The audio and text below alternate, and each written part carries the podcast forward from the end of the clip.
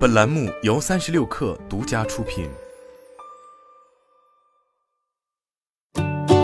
九月二十日，爱奇艺网剧《罚罪》正式收官，并最终取得了过万的热度值，也成为了继《人世间》《苍兰诀》后，其今年第三部热度值破万的剧集。而在此前，也只有二零一八年的《延禧攻略》和二零二一年的《赘婿》这两部剧集曾获得过这样的热度值。但令人颇为意外的是，自去年底，爱奇艺方面便开始控制内容端的投入，并缩减剧集的数量。在这样的情况下，内容热度值破万的剧集反而变得更多了。因此，也观点认为，这或也正说明了内容数量与热剧的产生并没有太多的直接联系。而且自今年以来，爱奇艺的积极求变似乎也暂时收获了不错的局面，比如连续两个季度在运营层面实现盈利，以及自身在选品和质量把控上的持续在线。日前，爱奇艺方面宣布，从十月一日起，剧集、动漫、儿童、纪录片领域将正式应用新的分账合作模式。这一模式将在原会员观看时长分账基础上，增加会员拉新分账，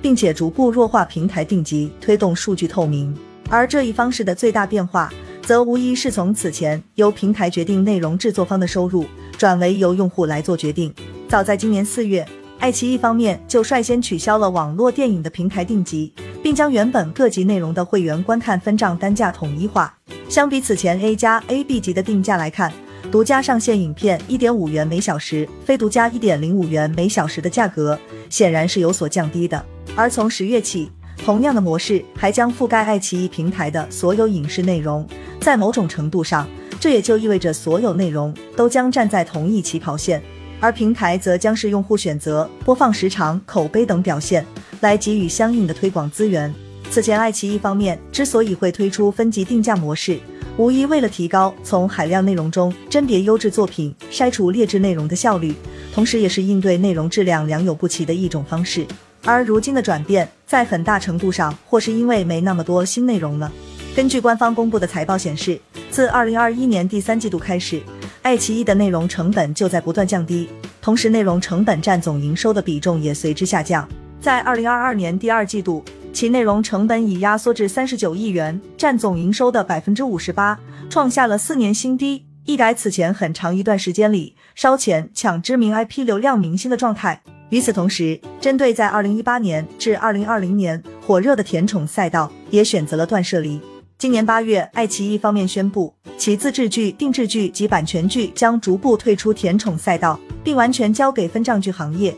一方面，虽然甜宠具有着小体量、低成本、播出周期短、出圈快的特性，但同时也吸引了众多赚快钱的制作方蜂拥而至，而雷人、狗血、剧情老套这些也几乎成为了甜宠剧的形容词。另一方面，甜宠剧作为已经走通流水线式生产模式的内容类型，爱奇艺早日抽身，或许也是为了专注打造更多的口碑佳作，树立自身的好剧形象。但爱奇艺自己不再做甜宠剧。其实也意味着甜宠剧的播出效果与平台并无直接关联，效果好便是共荣耀，效果差的风险也将不由平台自行承担。值得一提的是，在启用新模式后，爱奇艺也将在扣除渠道费的基础上，将因分账内容而吸引用户订阅付费会员带来的收入与片方五五分成，并且作为参考。爱奇艺也将向片方全面开放手机、电脑、电视、平板、智能家居、车联网、虚拟现实七个终端的会员用户观看时长数据。相比以往，片方只能了解内容热度值、最终播出效果等数据，或许在开放各终端相关数据后，片方也将可以更具体的了解到哪些内容在哪类终端更受欢迎，而这背后自然也对应着不同的用户群体。对于用户而言，其付费行为和内容播放的时长也会以更具体的数据呈现在片方面前。这其实就引出了一个关键问题：平台除了拉上片方共同承担内容扑街的风险外，还能依靠什么来提高内容质量？对此，接近爱奇艺选品团队的知情人士坦言，像《苍兰诀》《罚罪》能火，可能有一定的运气成分。因此，在本就可供挑选的内容数量缩减的情况下，选品的眼光也就显得更为重要了。事实上，去掉分级定价模式后，新的分账模式在一定程度上或也是爱奇艺的刮骨疗毒。据相关知情人士透露，此前爱奇艺对很多项目都给予了内容创作的空间和相对宽松的资金，也使得评级的空间极大。或许在 S 级、A 级这样的头衔消失后，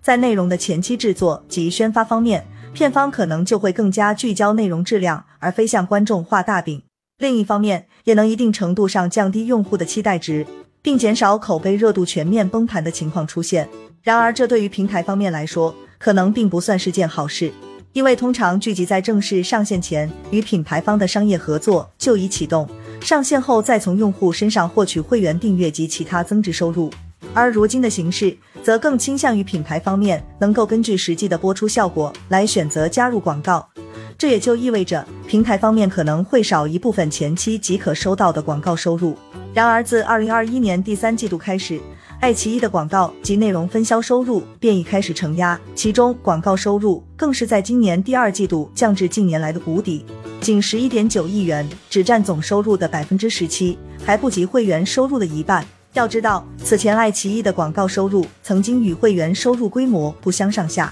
并且与之相伴的还有订阅用户数量的减少。尽管会员收入有所增长，但这或许更多是因为近一年来的两次涨价所致。这似乎也表明，如今爱奇艺的难关仍未完全度过，依旧需要靠实实在在的盈利来向市场证明自己。值得一提的是，在八月三十日，爱奇艺方面发布财报的当日，其宣布与亚洲投资公司 Peg Asia Peg Pegasus。及或其附属公司达成最终协议，后者将认购总额五亿美元的爱奇艺将发行的可换股票据。简单来说，也就是爱奇艺签下了一份对赌协议，换来一段宝贵的喘息之机。而无论是向外寻求与抖音的合作，还是向内不断改进分账模式，也都是其不断在进行的尝试。更进一步来说，爱奇艺的这些探索也为整个长视频赛道提供了参考。那就是在冷静增长、理智投入的稳定内容供给下，平台究竟能否实现整体的正向循环？比如，怎样的内容供给速度才可以实现收入覆盖成本？并且，爱奇艺也早已不再是 Netflix 的学徒，毕竟此前单纯依靠用户订阅模式的 Netflix，如今也选择了向广告而妥协。尽管爱奇艺此前迅速发展的十年赶上了行业爆发的好时期。但同样也已经证明了不计成本的投入在这一赛道很难行得通。而近期龚宇也曾表示，只省钱不是一个好生意。那么，在爱奇艺的积极求变后，能够收获一个好的结果吗？